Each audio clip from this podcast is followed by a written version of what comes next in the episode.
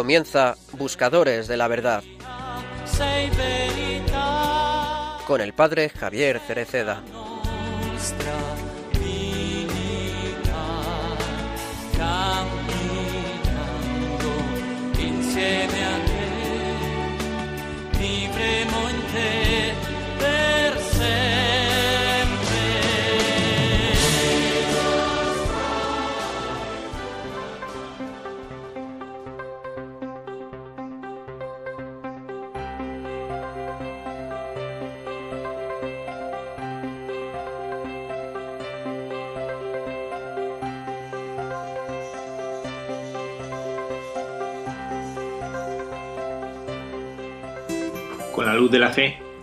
Aquel que era ciego descubre su nueva identidad. Es ahora una nueva criatura, capaz de ver en su vida y en el mundo que lo rodea una nueva luz, porque ha entrado en comunión con Cristo, ha entrado en otra dimensión. Ya no es un mendigo marginado por la comunidad, ya no es esclavo de la ceguera y los prejuicios. Su camino de iluminación es una metáfora del camino de liberación del pecado al que estamos llamados. El pecado es como un oscuro velo que cubre nuestro rostro y nos impide ver con claridad tanto a nosotros como al mundo. El perdón del Señor quita esta capa de sombra y tiniebla y nos da una nueva luz. Que la cuaresma que estamos viviendo sea un tiempo oportuno y valioso para acercarnos al Señor, pidiendo su misericordia en las diversas formas que nos propone la Madre Iglesia. El ciego curado, que ahora ve, sea con los ojos del cuerpo que con los del alma, es una imagen de cada bautizado, que inmerso en la gracia, ha sido arrebatado a las tinieblas y puesto bajo la luz de la fe.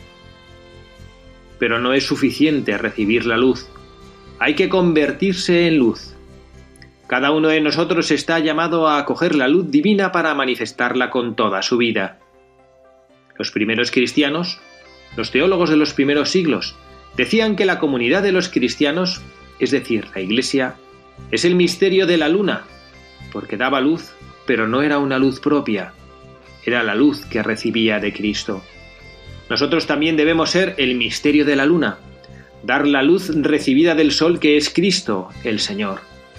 San Pablo nos lo recuerda hoy. Vivid como hijos de la luz, pues el fruto de la luz consiste en toda bondad, justicia y verdad. La semilla de la nueva vida puesta en nosotros en el bautismo es como la chispa de un fuego que a los primeros que purifica es a nosotros, quemando el mal que llevamos en el corazón, y nos permite que brillemos e iluminemos con la luz de Jesús. Que María Santísima nos ayude a imitar al hombre ciego del Evangelio, para que así podamos mundarnos de la luz de Cristo y encaminarnos con Él por el camino de la salvación.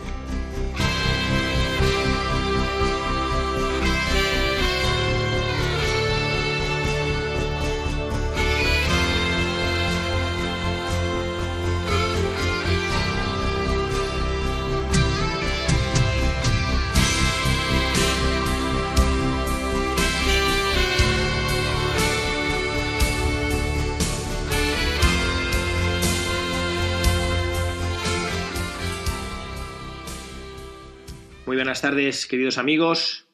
Muy bienvenidos a este nuevo programa de Buscadores de la Verdad en este sábado 28 de marzo del año 2020, en esta peculiar cuaresma que el Señor está permitiendo que vivamos en nuestra sociedad rodeados de esta epidemia, pero también rodeados de tantas cosas hermosas que nos iluminan.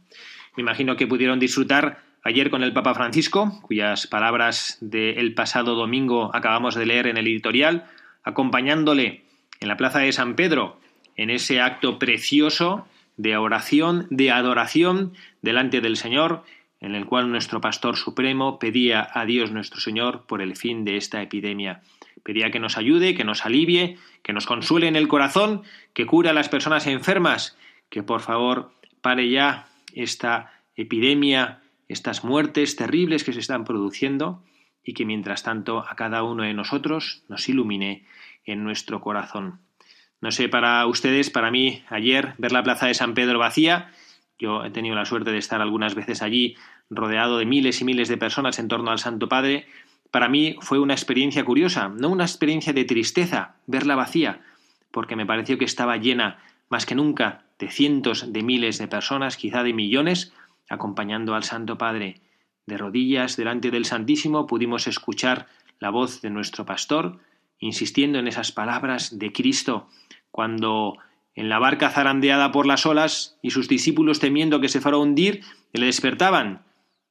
Y Jesús repetía, ¿de qué tenéis miedo? Aún os falta fe.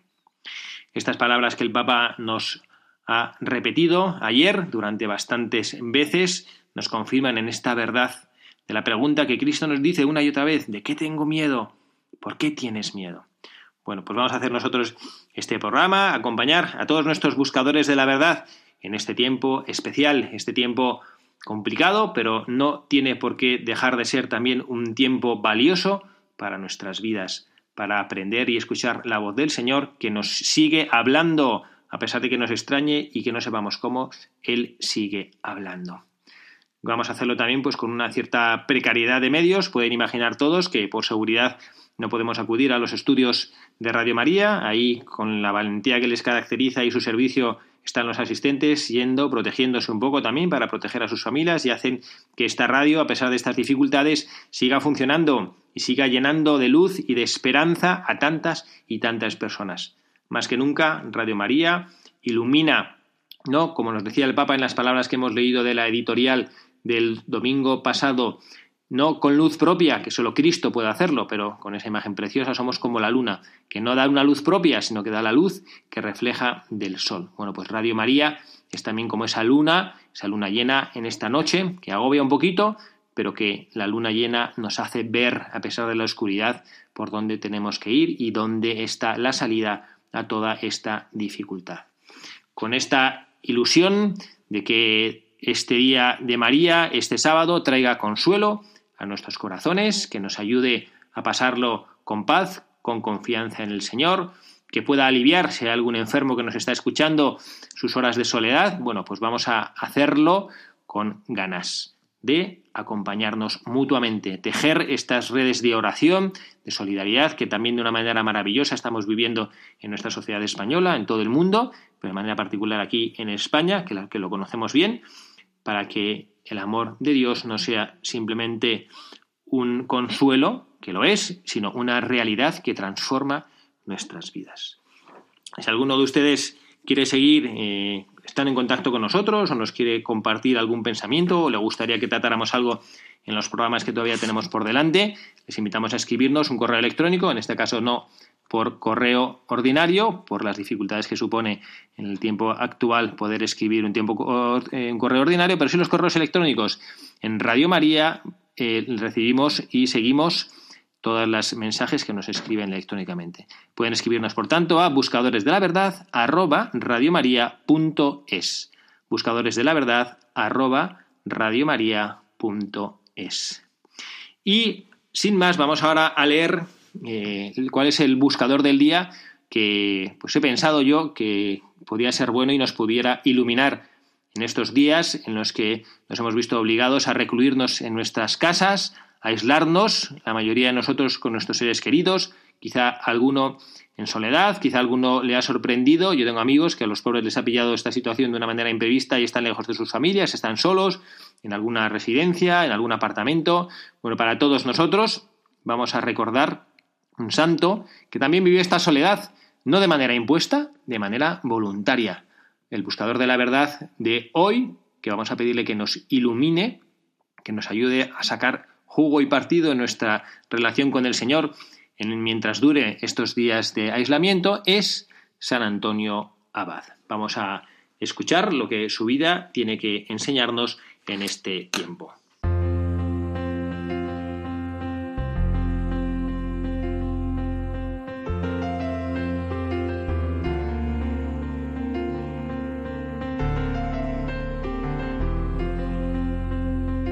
Antonio nació el año 251 en una aldea del sur de Memphis, del Alto Egipto, de familia cristiana.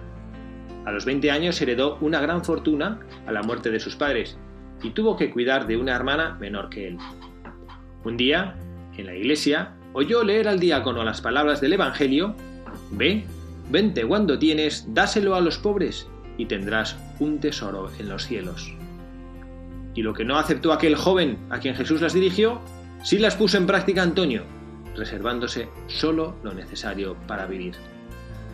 Poco después volvió a oír No os preocupéis por el mañana, y terminó de vender lo que aún poseía.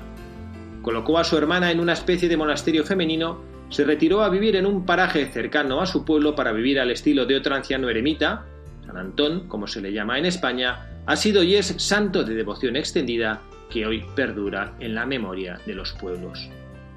La oración, la mortificación y la vigilancia exquisita de los sentidos consiguieron para nuestro santo la victoria sobre la tentación del demonio de abandonar ese estilo de vida. Vencida esta tentación, se retiró todavía más al interior del desierto, donde un amigo le llevaba pan de vez en cuando. El demonio tornó de nuevo al ataque, ahora con gran aparato de ruidos, recurriendo también a su presencia visible, y una vez le dio una paliza tan enorme que su amigo lo encontró sin sentido. Al recobrarse, clamó al Señor, Dios mío, ¿dónde has estado este tiempo? El Señor le contestó, siempre junto a ti. En efecto, San Antonio vivió una vida cada vez más cercana al Señor, gozando de su presencia. Tan es así que comenzaron a llegarle solicitudes de vivir con él, y esto le obligó en el año 305 a fundar varios monasterios, casi todos constituidos por celdas independientes, que Antonio visitaba de vez en cuando. A sus monjes les insistía en que la perfección no consiste en la penitencia, sino en el amor. Hoy se puede decir que la gente cree que no hay más vida que esta. En consecuencia, hay que disfrutarla y procurar no morirse nunca. Tal es la valoración que hacemos de nuestros propios cuerpos. Antonio, por el contrario, se educaba a sí mismo y educaba a sus discípulos en el desprecio al demonio, en el colocar al mundo en su sitio y en el desapego de todos sus afectos. Antonio bajaba al desierto, las ciudades se despoblaban y rebosaban las grutas y las ermitas. Surgió una nueva sociedad de hombres que seguían una forma de vida aparentemente vieja, pero auténticamente original. La comunidad cristiana depurada, el programa del Evangelio hecho carne. Aquellos primeros monjes vivían cantando al Señor y meditando, trabajando con sencillez y mortificando la carne, peleando con sus tentaciones y elevando a profesión la más bella caridad. Cantaban, en aquellos desiertos se empezó a sistematizar el canto de los salmos, según las horas del día, y a leer la escritura distribuida en lecciones. Se estrenaba el oficio divino y la meditación del Evangelio a determinadas horas. La vida era durísima. Pan, agua y sal constituían la comida diaria, algunas verduras cocidas en agua, la comida de invitados. Y todo en una fraternidad gozosa, alegre, en la que aprendieron por fin los hombres el arte de ser humildes y de ser sinceros. La austeridad de este grupo de hombres puede hacernos creer que la doctrina y el ejemplo de San Antonio eran la de un hombre pesimista, que vino a amargar la existencia de sus discípulos. Lejos de ser así. Una mina deliciosa de optimismo encontramos en la doctrina de Antonio. El gran penitente habla poco de pecados y mucho de la bondad de nuestra alma. Dios no hace nada mal hecho. Somos buenos y nuestro deber está en guardar el alma buena que el Creador nos dio. Está en el optimismo de este santo tan duro que al llegar a mencionar a sus enemigos más terribles, los demonios, contra los que nunca cesó de luchar, insiste en que ellos no son malos por naturaleza, sino por su voluntad. A los 105 años, conociendo su fin próximo, repartió su herencia enviando una túnica de piel de cordero a San Atanasio, como símbolo de la unidad de su fe con el campeón de la Santísima Trinidad, y otra al obispo Serapión. Despidiéndose de sus discípulos, expiró dulcemente el 17 de enero del año 356, dejando en su testamento que le enterrasen donde nadie pudiera encontrarlo. Ya me verán, dijo sonriendo, el día en que mi cuerpo resucite para siempre.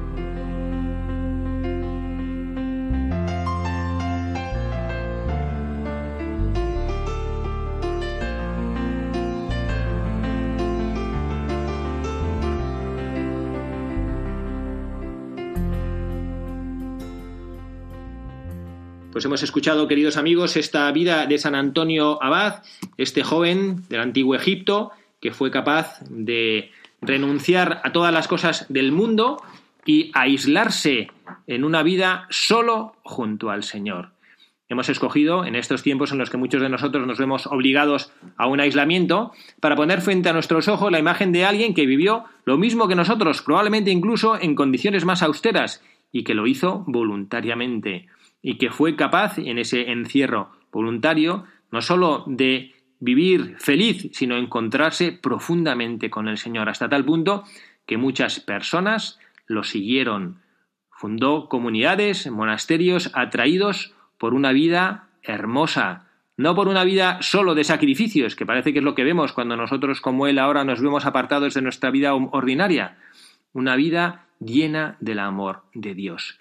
Y esto es lo que nosotros vamos a intentar hacer ahora, contemplar, como siempre hacemos en este programa de Buscadores de la Verdad, contemplar este hombre que ilumina nuestra propia vida, ilumina nuestra propia busca, búsqueda de la santidad. Este no es un periodo en el cual debemos recurrir al Señor únicamente para consolarnos, que está bien, sino para crecer y para que la semilla que el Señor quiere plantar en nuestros corazones, cuando todo esto pase, ¿qué pasará? Sea una semilla que fructifique y que nuestras vidas sean mejores, distintas, pero mejores.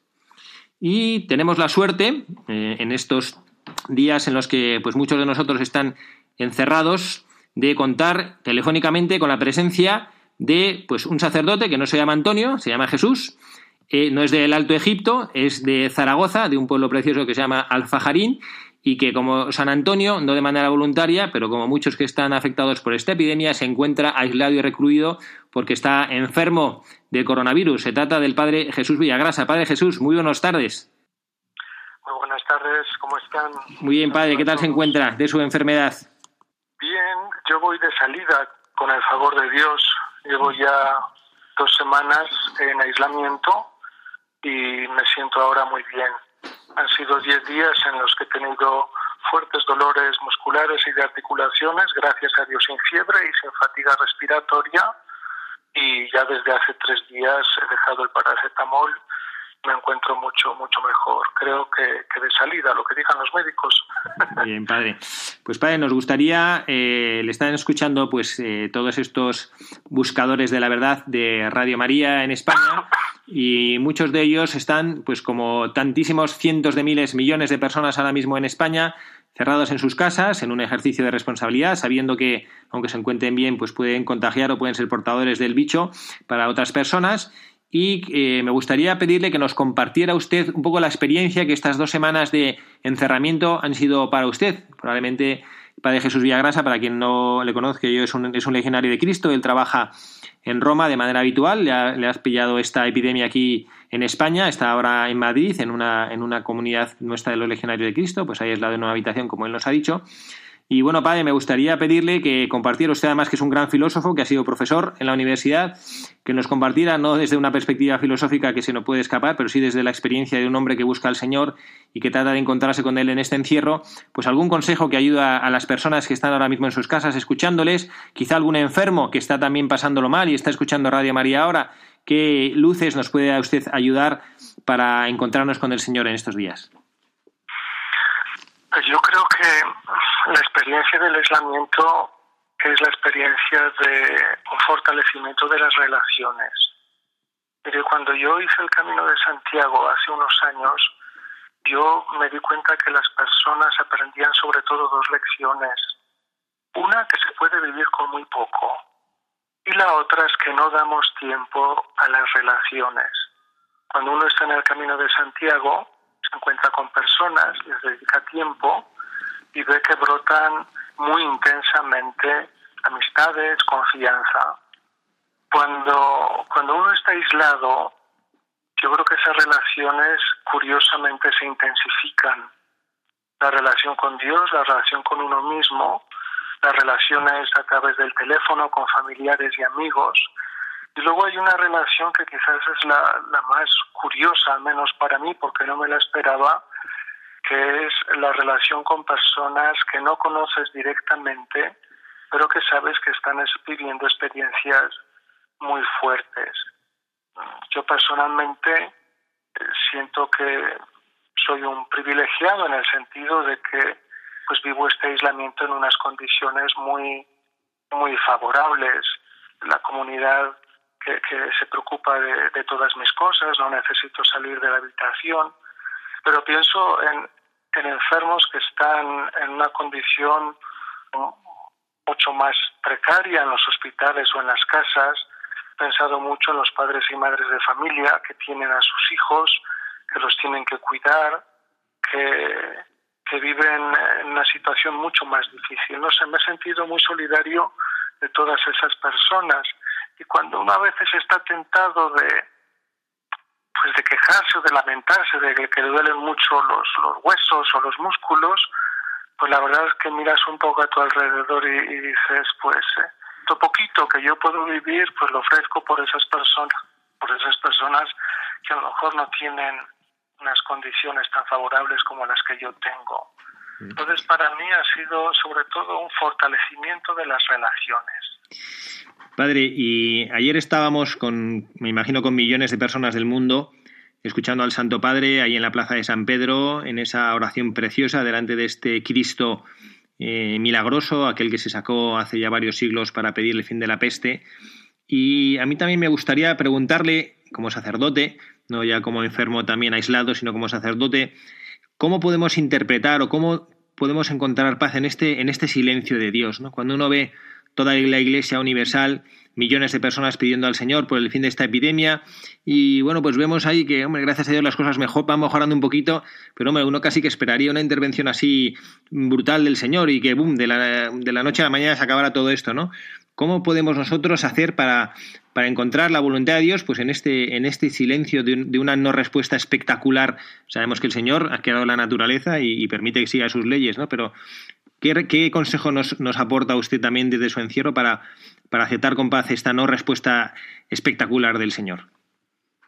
A mí me ha ayudado a pensar siempre que los caminos de la providencia de Dios son demasiado altos para que nosotros los comprendamos. Y creo que no ganamos mucho quebrándonos la cabeza queriendo entender las cosas desde una perspectiva pues racional o muy humana a mí me ayuda a pensar que, como dice San Pablo, para los que aman a Dios todo coopera para, para el bien. Y prefiero no, no quebrarme mucho la cabeza. Sí, he dado conferencias sobre lo que Aristóteles llamaba el perachidens, o sea, las cosas que suceden como por caso o, o sin que haya una, una comprensión clara de cuáles son sus causas, pero al final, final, lo que cuenta yo creo es una actitud de, fe que nos dice cosas muy sencillas, que Dios es bueno, que Dios puede hacer todas las cosas y que cuando Dios permite algo, aunque sea doloroso, aunque no lo comprendamos o aunque no nos guste, deberíamos tener la certeza de que es un Padre que vela por nosotros y que no permitiría ciertas cosas si no, si no naciera que hay algún bien grande. Algunas veces los santos nos desconciertan con su sencillez en la visión de las cosas. Recuerdo un año en el que hubo un terremoto terrible, si no recuerdo mal fue en Turquía, y Madre Teresa se movilizó para ir inmediatamente a ayudar y él decía, este año, Navidad, el Señor nace allá en Turquía. Puede, puede parecer una, una reflexión demasiado simple, pero me parece que son los ojos de la fe los que dan esta sencillez que permiten comprender que detrás de todas las cosas hay una providencia y aunque nosotros no alcancemos a ver con claridad por qué suceden las cosas, no falta nunca el amor de Dios que vela por sus hijos. O como decía ayer el Papa, no falta en la barca que parece que se está hundiendo la presencia de un Jesús que nos invita a tener fe y a no dudar, porque Él es el Señor de la historia, Él es el Señor de la, de la naturaleza. Y el silencio que a veces nos parece percibir de Dios, creo que lo deberíamos invitar lo, deberíamos ver como una invitación a hacer en nuestro interior silencio, tratar de escuchar lo que Dios nos está proponiendo a través de esta experiencia. Padre, muchísimas gracias. Y yo ya para terminar, una última, una última pregunta. Leíamos en el editorial de este programa eh, parte de la homilía del Papa Francisco, del, del Ángelus del pasado domingo, cuarto de cuaresma del Papa Francisco, hablándonos de este ciego. Y el Papa, pues eso, nos hacía ver quizá que nosotros hemos sido un poquito ciegos. Cuando todo nos ha ido fenomenal en el mundo, pues podíamos vivir un poquito de espaldas al Señor, ¿no?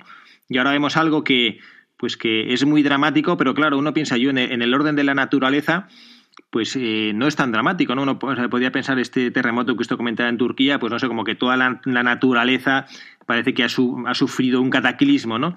A mí me choca muchísimo el, tuve que salir yo hace una semana que no salió de casa, tuvimos que salir para llevar a otro sacerdote nuestro al hospital que no se encontraba nada bien y estaba como saliendo el sol y era un atardecer.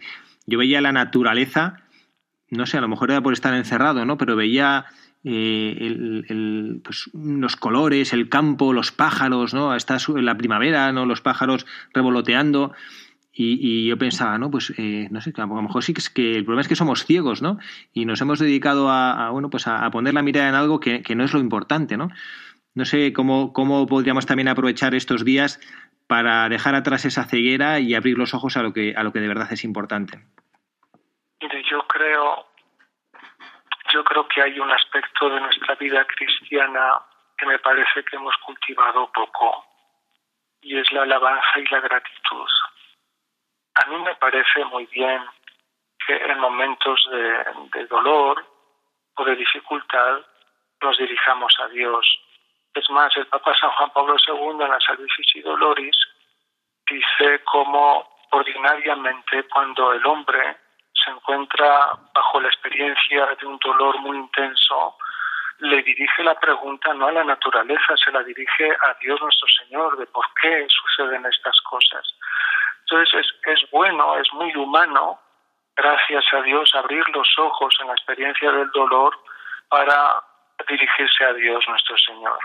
Pero creo que deberíamos formar el hábito de agradecer continuamente a Dios por todo, también cuando las cosas nos van muy bien.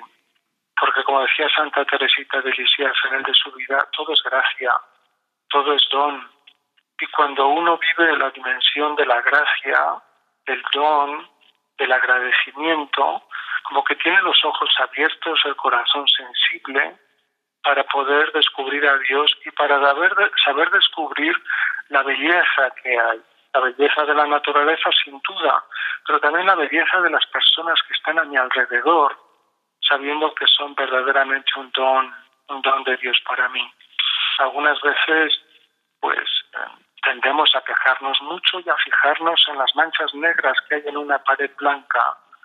Yo mi invitación es a, la gratitud y a la, alabanza, a dar esa, esa dimensión a nuestra vida cristiana que es tan propia, porque al final, al final, al final, todo, todo es don, todo lo, lo hemos recibido de Dios.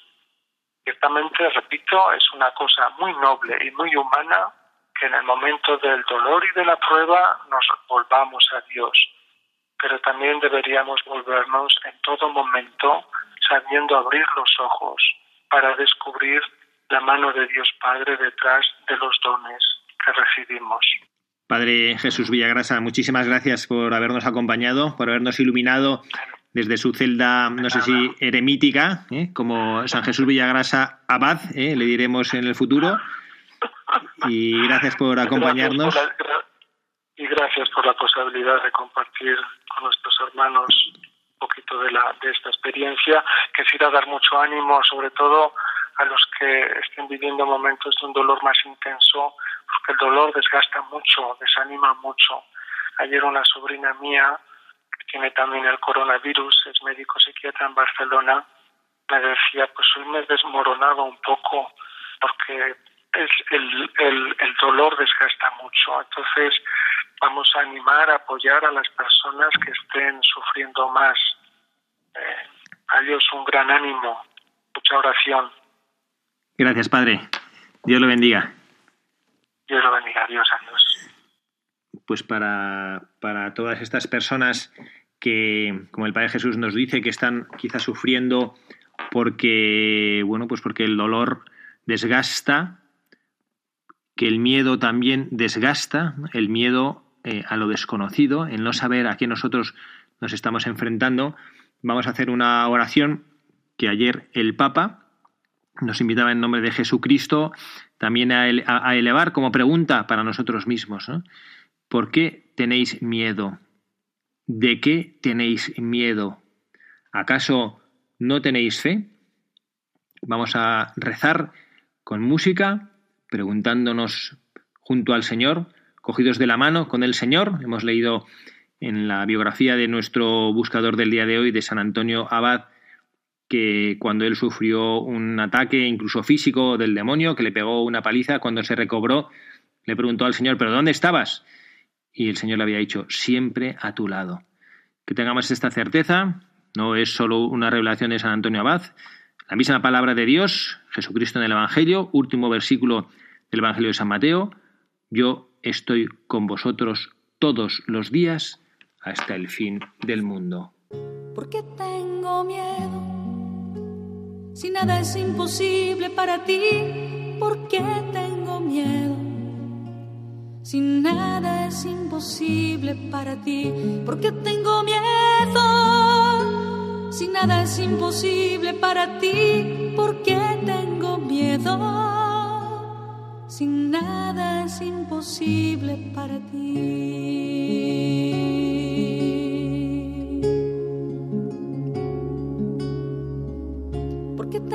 tristeza.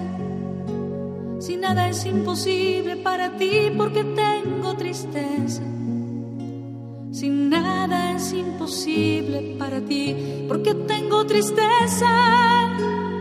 Nada es imposible para ti, porque tengo tristeza. Si nada es imposible para ti, nada es imposible para ti nada es imposible para ti.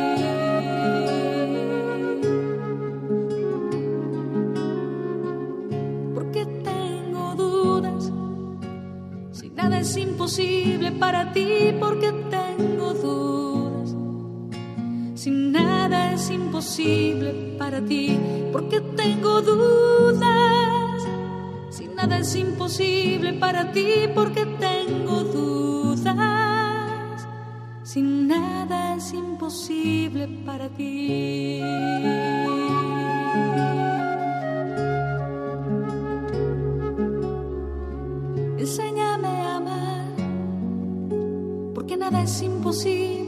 Enséñame a amar, porque nada es imposible para ti. Enséñame a perdonar que nada es imposible para ti, enséñame a perdonar, porque nada es imposible para ti, nada es imposible para ti, nada es imposible para ti.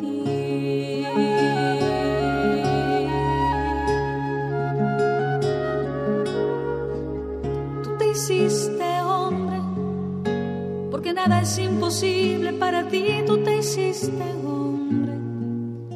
Porque nada es imposible para ti, tú te hiciste hombre. Porque nada es imposible para ti, tú te hiciste hombre. Porque nada es imposible para ti.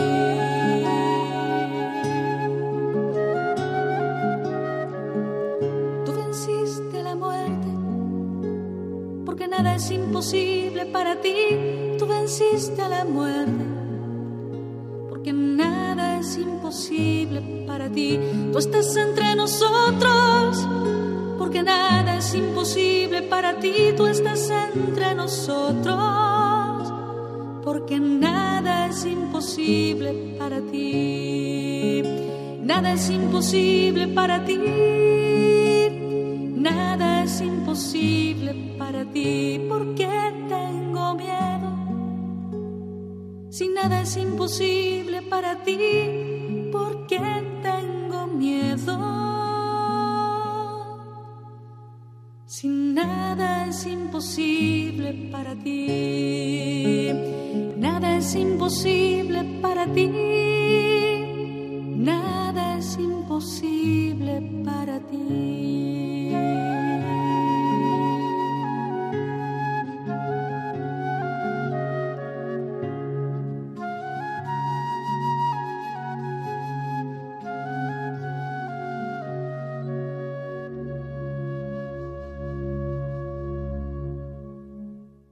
Qué tengo miedo si nada es imposible para ti?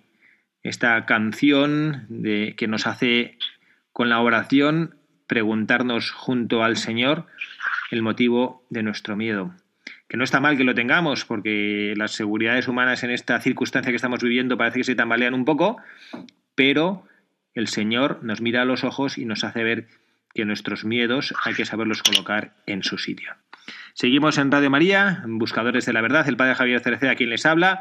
Se ha unido con nosotros eh, la inefable Carla Guzmán. Carla, muy buenas tardes.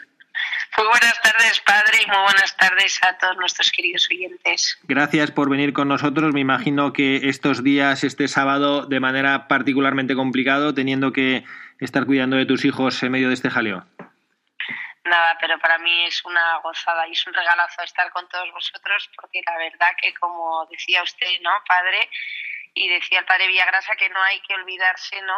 Eh, no hay que acordarse de, de, Jesús en los momentos malos, sino siempre. Entonces, pues para mí ya sabe que es una gozada y es un privilegio el poder estar ahí acompañándoos muchos sábados. Muchísimas gracias, Carla. Entonces te pedimos, si quieres, que compartas con nuestros oyentes un par de noticias que queríamos comentarles que pueden, les pueden ser de utilidad en estos días de aislamiento. Sí, tenemos unas noticias de Radio María. Eh, mira, hay una que es súper interesante, que están haciendo por provincias grupos de WhatsApp. Entonces, para aquellos que, que, sean más informáticos, porque es verdad que hay muchas personas mayores que nos escuchan, que es más complicado, pero que si os puede ayudar pues un nieto, un vecino, están haciendo unos grupos de, de, WhatsApp por provincias o ciudades autónomas o islas, de grupos donde van a, desde Radio María os va escribiendo y os va diciendo pues qué es lo más importante que están teniendo ese día, cuál es la programación o cosas que os puedan ayudar pues para, para rezar o para estar acompañados directamente desde casa. Y podéis acceder ahí en, os metéis en la página web de Radio María y ahí veis cómo es todo el procedimiento, que es súper sencillo. Os dais de alta en un WhatsApp y, ahí ya os llegan también todos, todas las noticias de, nuestra radio. Y luego también eh, deciros que un año más para vivir bien la cuaresma van, van a haber unos ejercicios espirituales en Radio María para los que os queráis unir, que es del 30 al 5 de abril va a haber cuatro tandas diferentes en diferentes horarios, dependiendo del que mejor os venga. Hay a las 11 de la mañana, a las 6 de la tarde, a las 11 de la noche, incluso a las 4 de la madrugada para aquellos que, que os cueste más dormir. Pero estos tienen, estos son por, hay distintos sacerdotes, ¿no? Si nos puedes contar quién, quién predica para la tanda, que alguno tiene ahí su, su club de fan. Pues mire, padre, a las 11 de la mañana estará dirigida por el padre Miguel Sebastián, que es sacerdote diocesano de Toledo y capellán de un hospital en Zaragoza. A las 6 de la tarde estarán dirigidas por el padre Fermín Peiró, que es sacerdote de la diócesis de Alcalá de Henares. Y eh, a las 11 de la noche estará el padre José García, sacerdote también de la misma diócesis y eh, es también conductor en Radio María de un programa que se llama eh, Maestro, enséñanos a orar, que dirigirá las meditaciones para toda la familia. Y luego la última tanda, a las 4 de la mañana, podremos escuchar la reposición de las meditaciones del padre Javier Sigris, que es sacerdote de la diócesis de Getafe. Además, durante la Semana Santa eh, invitamos a todos los eh, hay pláticas de ejercicios intensivos con el padre Miguel Segura, que es un sacerdote legionario de Cristo y director del programa Mirada de Oposto. Y estas se podrán escuchar lunes, martes y miércoles santo a las 11 a las 4, a las 8 y a las 11, o sea, todo en el mismo horario, y el jueves, sábado santo, y luego el domingo de Pascua a las 4 de la tarde. Pero eso, si ustedes se dan de alta en los grupos que les hemos indicado primero de WhatsApp, le llega súper bien toda la información con enlaces para que se puedan meter en la meditación que quiera cada uno. Muy bien. Pues muchísimas gracias por toda esta información. Esperemos que les sea de ayuda para los que están tratando de vivir la Semana Santa, los que habitualmente lo hacen y los que ahora extraordinariamente también lo están haciendo para poder eh, seguir con Radio María un poco nuestra vida mm, iba a decir eh, cristiana, no solo vida cristiana, nuestra vida de oración y el seguir pues todo el ritmo de este periodo precioso, de manera inolvidable en estas, en estas semanas por nuestro encierro, de las circunstancias que de la Semana Santa que, viviremos. ¿no? Y bueno, pues para seguir eh, avanzando y aprovechar todavía que nos quedan minutos que podemos hablar y compartir cosas con nuestros oyentes. Carla, a mí me gustaría, sabes, eh, lo del tema del que hemos estado hablando con nuestros oyentes de Buscadores de la Verdad, esta figura de este San Antonio Abad, el, este santo que se retiró voluntariamente al desierto, él sí que vivió una cuarentena de mucho tiempo, aislado de todo, no comía más que un poquito de pan que le traía muy de vez en cuando un amigo y él llenaba toda su vida estando junto al Señor. Y él vivió mm, de una manera hermosísima este aislamiento y esta búsqueda con el Señor. Y a mí me gustaría, si uno pensase así a línea, así como a grosso modo una un personaje así, pensaría que es un hombre como triste, gris, desagradable, como que un, poco como, como usted a veces dice, pereza, ¿no? ¿no? Un poco pereza, ¿no? Y sin embargo, como sin embargo, no, no, no, era así, como hemos leído nosotros en su, en su biografía, era un hombre positivo y alegre, ¿no? De hecho, era un hombre que atraía, atraía a muchísimas personas. Entonces nosotros al, contemplar esta figura de este santo que le hemos propuesto en este tiempo de aislamiento y de recogimiento como modelo para de encontrarnos con el Señor, él lograba, y que es lo que me parece atractiva de esta figura, no solo no fijarse en los aspectos negativos, que a veces consideramos eso, ¿no? De la penitencia, la renuncia, el sacrificio, la austeridad, sino él invitaba a todos los monjes que se unieron a él a buscar lo positivo en el amor, en el amor de Dios. Entonces, en estos días que nosotros también estamos encerrados, vamos a tratar de imitar alguna de estas virtudes que este santo vivió y por eso esta primera es encontrar la bondad. Fíjate, Carla, que decía este santo, hablando de los que bueno, no, descubrió ninguna verdad teológica, porque esto ya es, bien conocido, ¿no? Pero claro, él insistía en que en lo en la naturaleza, incluso de los demonios, decía, los demonios no son malos en su naturaleza, porque Dios los ha creado, entonces en su naturaleza son buenos, pero ellos han escogido ser malos. ¿no? O sea, este hombre tenía una visión tan buena que hasta veía los demonios que le machacaban y le fastidiaban todo el día, él tenía esa capacidad de ver las cosas buenas también en el origen de los demonios, que bueno, que ciertamente pues no tienen nada bueno por la voluntad que, que escogen en sus vidas. ¿no? Y el, otra de las, otro de los aspectos que, podemos nosotros contemplar en esta vida de, San Antonio es que el motivo por el cual él lo dejó todo, era un hombre de, que había heredado, pues sus padres murieron siendo él muy joven y él heredó una gran fortuna. Además decía que tenía gran fortuna, o sea, que no era un pobre, sino que era, ¿no? Pero que él, el motivo por el cual dejó todo es porque lo consideraba un obstáculo para encontrarse con el Señor. Esta es, una, esta es una cuestión muy interesante, ¿no? Porque, bueno, nosotros entre las muchas cosas que podemos hacer y aprovechar durante estos días de aislamiento, yo desde luego he tenido la oportunidad de encontrarme con personas que me han escrito, estoy muy sorprendido de tocar los corazones, como poco a poco se van abriendo al Señor, y me parece que podemos aplicar lo que San Antonio Abad vivió en su vida, que hay cosas del mundo que acaban siendo un obstáculo para encontrarse con el Señor. ¿no? sé a ti qué te parece, ahora que también estás aislada y privada de tu vida ordinaria, de pues eso, de los jaleos del colegio, de los niños, de cuidar tu casa. No sé a ti qué te parece si ahora que han desaparecido tantas cosas, tú sigues con los mismos obstáculos para encontrarte con el Señor o, lo tienes más fácil. O sea, la verdad que, o sea, en, cuestión de cosas materiales, es verdad que tienes ya muchos menos y, y, y que, que de veces cuando estás eh, en una semana en una vorágine de mogollón de trabajo, de mil eventos post decenas o estas navidades, ¿no? Que estás hasta arriba y dices, ojalá tuviera tiempo para estar sola, ¿no? Para leer, para rezar, para esos libros espirituales que siempre he querido leer, pues, pues formarme y tal. Y, luego te das cuenta que, que, tu propio obstáculo eres, eres tú, ¿no?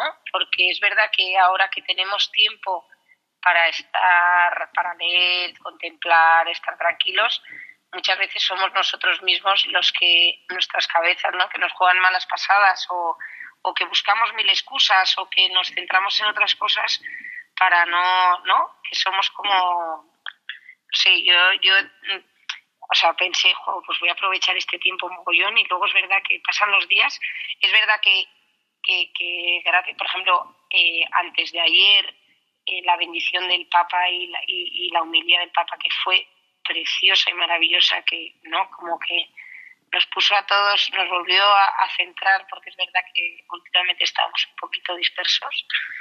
Y, yo creo que, o sea, que ahora es verdad que, que, también de las circunstancias de cada uno, de los hijos que tenga, de los líos que tenga en casa, pero tenemos que aprovechar este tiempo, ¿no? Como una, o sea, no una bendición, pero, pero es verdad, ¿no? Como para encontrarnos a nosotros mismos y, y, y resetearnos un poquito. Una oportunidad yo lo veo como una oportunidad. Es verdad que cuesta, porque es verdad que oyes noticias que son un drama, entonces a veces te vienes abajo, llegan muchísima información, pero como decía el Papa, ¿no? Yo creo que a mí hay, hay un mensaje que circula muy bonito de él que es alegría, ¿no? Sonrisa, serenidad y, y, de verdad y esperanza. Si, si, si a Dios tienes, no tienes, no, o sea, si tienes a Dios no temes a nada.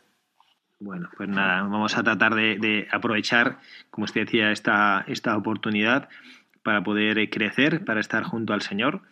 Para, bueno, yo recuerdo que hace años en un partido de fútbol que, que, veía yo de unos jóvenes, pues tuvieron suerte, mala suerte con las circunstancias que les estaba tocando, porque había el, el jugador mejor de ellos se había lesionado y no podía ya jugar. Y entonces me acuerdo que el entrenador les dijo una cosa que a mí se me, se me quedó grabada, ¿no? Eh, él les dijo, mirad chicos, esto es lo que hay. Estas son las circunstancias con las cuales nos está tocando jugar. ¿Nos desearía que fueran otras? ¿Nos gustaría que fueran otras? Pues sí, desearíamos que hubiera muchas más facilidades, que el, los contrarios fuera más, un equipo más fácil, que el campo fuera más de esta manera, que no tuviéramos al mejor lesionado, que bueno, pero esto es lo que nos ha tocado. Estas son las, las cartas de la baraja que nos han tocado jugar ahora mismo. O sea que hay que dar lo mejor que tengamos y venga, que cada uno saque lo mejor que tenga. Bueno, fue precioso. Los chicos de hecho acabaron ganando, ¿no? Es verdad que esta es la típica historia que acaba bien pero pienso que nosotros podemos hacer algo así, ¿no? Ninguno ha elegido estar aquí, ninguno ha elegido que esta epidemia tuviera lugar, ninguno ha escogido quedarse donde le ha tocado quedarse aislado, ninguno ha elegido encerrarse en su casa, pero bueno, esto es lo que nos ha tocado vivir. Bueno, pues vamos a aprovechar. Y es lo, que hay, es que es lo que hay. O sea, no, no, no nos podemos eh, rodear en si fuera y si tal y no sé qué. O sea, es lo que hay. Es lo que hay. y vamos a tratar de bueno, pues de aprovechar y de sacar lo mejor que tenemos eh, dentro de nosotros para poderlo vivir con alegría. Y ya la última cosa, antes de iba a decir, solo un consejo, padre, es que he hecho yo una cosa que me ha ayudado. De hecho, he cogido papel como a la antigua usanza, papel y boli, he hecho un circulito y he metido dentro del círculo todo lo que yo puedo controlar y todo lo que yo puedo hacer para mejorar esta situación. Y en otro círculo, lo que está fuera de mí y eso no lo puedes controlar. Entonces, como no lo puedes controlar, pues no sé hasta qué día voy a estar aquí. Pues, pues no voy a pensar en eso, pues porque no me voy a agobiar, porque como no está fuera de mi control. Entonces, todo lo que yo pueda controlar y lo que está en mi mano, pues hacerlo con una sonrisa, paciencia, serenidad y alegría.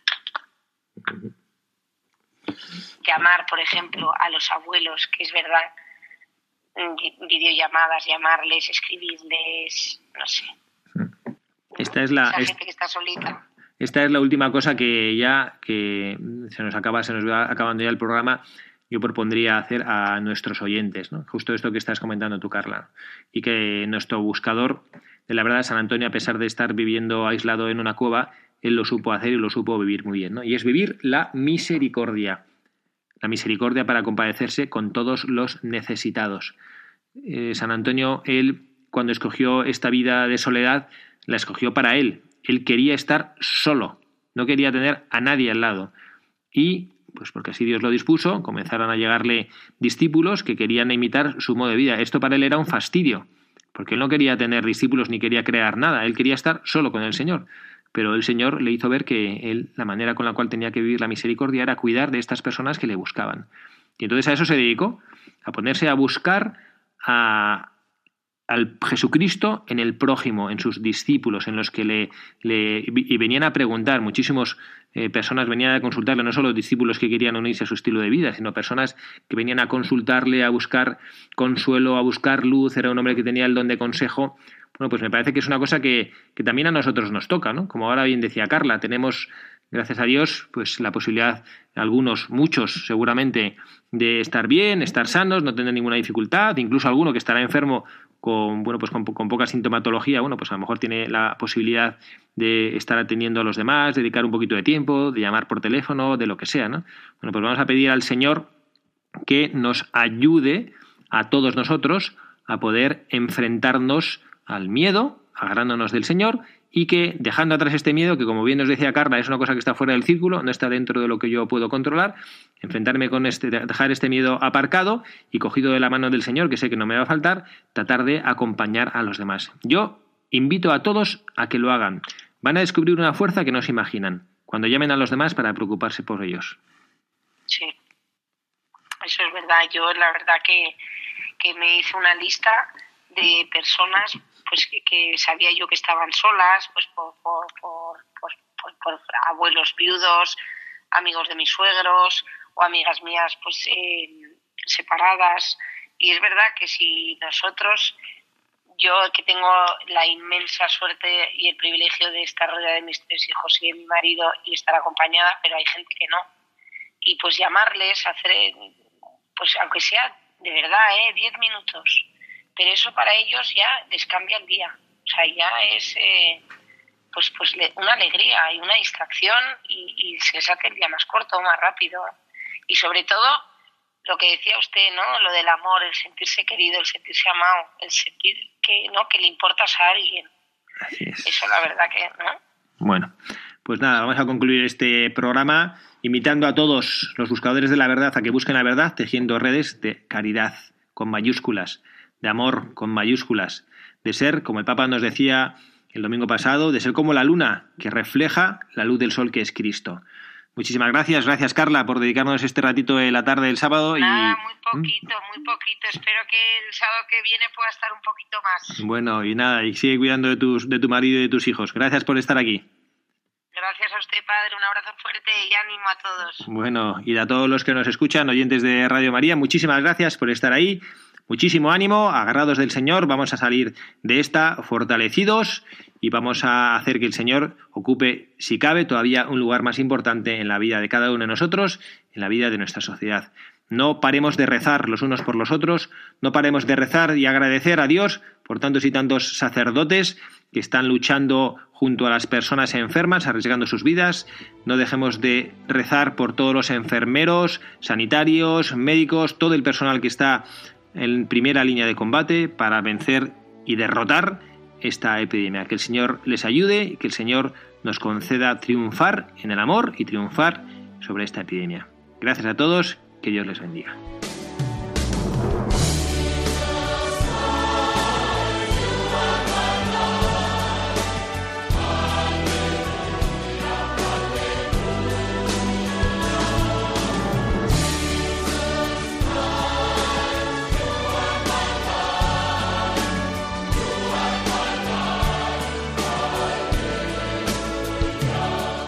han escuchado Buscadores de la Verdad